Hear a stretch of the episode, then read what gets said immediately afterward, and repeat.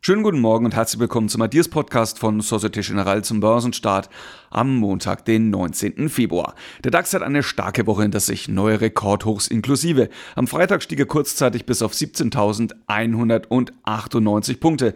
Das Niveau konnte er nicht ganz halten, trotzdem ging er bei 17.117 Zählern ins Wochenende. Auf Wochensicht ist das ein Plus von 1,1 Prozent.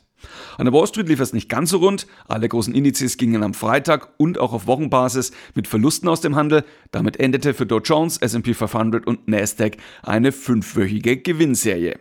In Asien ist das Bild gemischt, der Nikkei schloss leicht im Minus, der Hang Seng lag kurz vor Handelsende ebenfalls in der Verlustzone. In China haben die Börsen nach einer sechstägigen Pause wieder geöffnet. Der Shanghai Composite ist auf dem besten Weg, Gewinne einzufahren. Jetzt wollen wir uns aber anschauen, was heute bzw. in dieser Woche auf uns zukommt. Heute deutet sich ein ruhiger Handelstag an. Das liegt auch daran, dass in den USA die Börsen wegen eines Feiertags geschlossen bleiben. Gleichzeitig stehen nur wenige Termine auf dem Kalender. Auf Konjunkturseite gibt es nichts Relevantes. Am Freitag wird dann in Deutschland der IFO Geschäftsklimaindex veröffentlicht. In den USA sorgt am Mittwoch das Protokoll der letzten FED-Sitzung für Spannung. Auf Unternehmensseite ist da deutlich mehr geboten. Heute ist es vergleichsweise ruhig. Die Autobranche könnte interessant sein. Laut Medienberichten will US-Präsident Joe Biden die Wende Richtung E-Autos verschieben. Die Abgasgrenzwerte sollen nicht mehr so streng sein. Die Autobauer müssen die E-Autoproduktion nicht mehr so schnell hochfahren. Mal sehen, ob die Autoaktien darauf reagieren.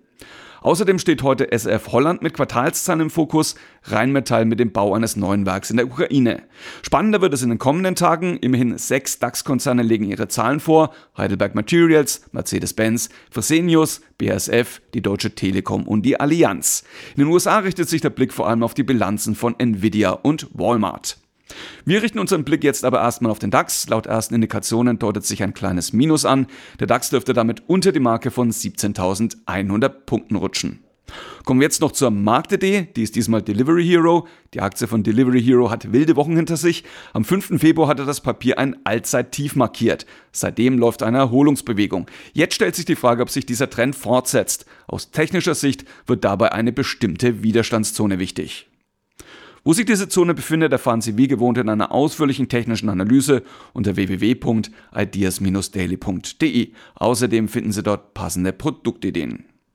Das war der Ideas Podcast von Societe Generale zum Börsenstart am Montag, den 19. Februar. Mein Name ist Andreas Agli. Wenn Sie mögen, hören wir uns morgen an gleicher Stelle wieder. Machen Sie es gut.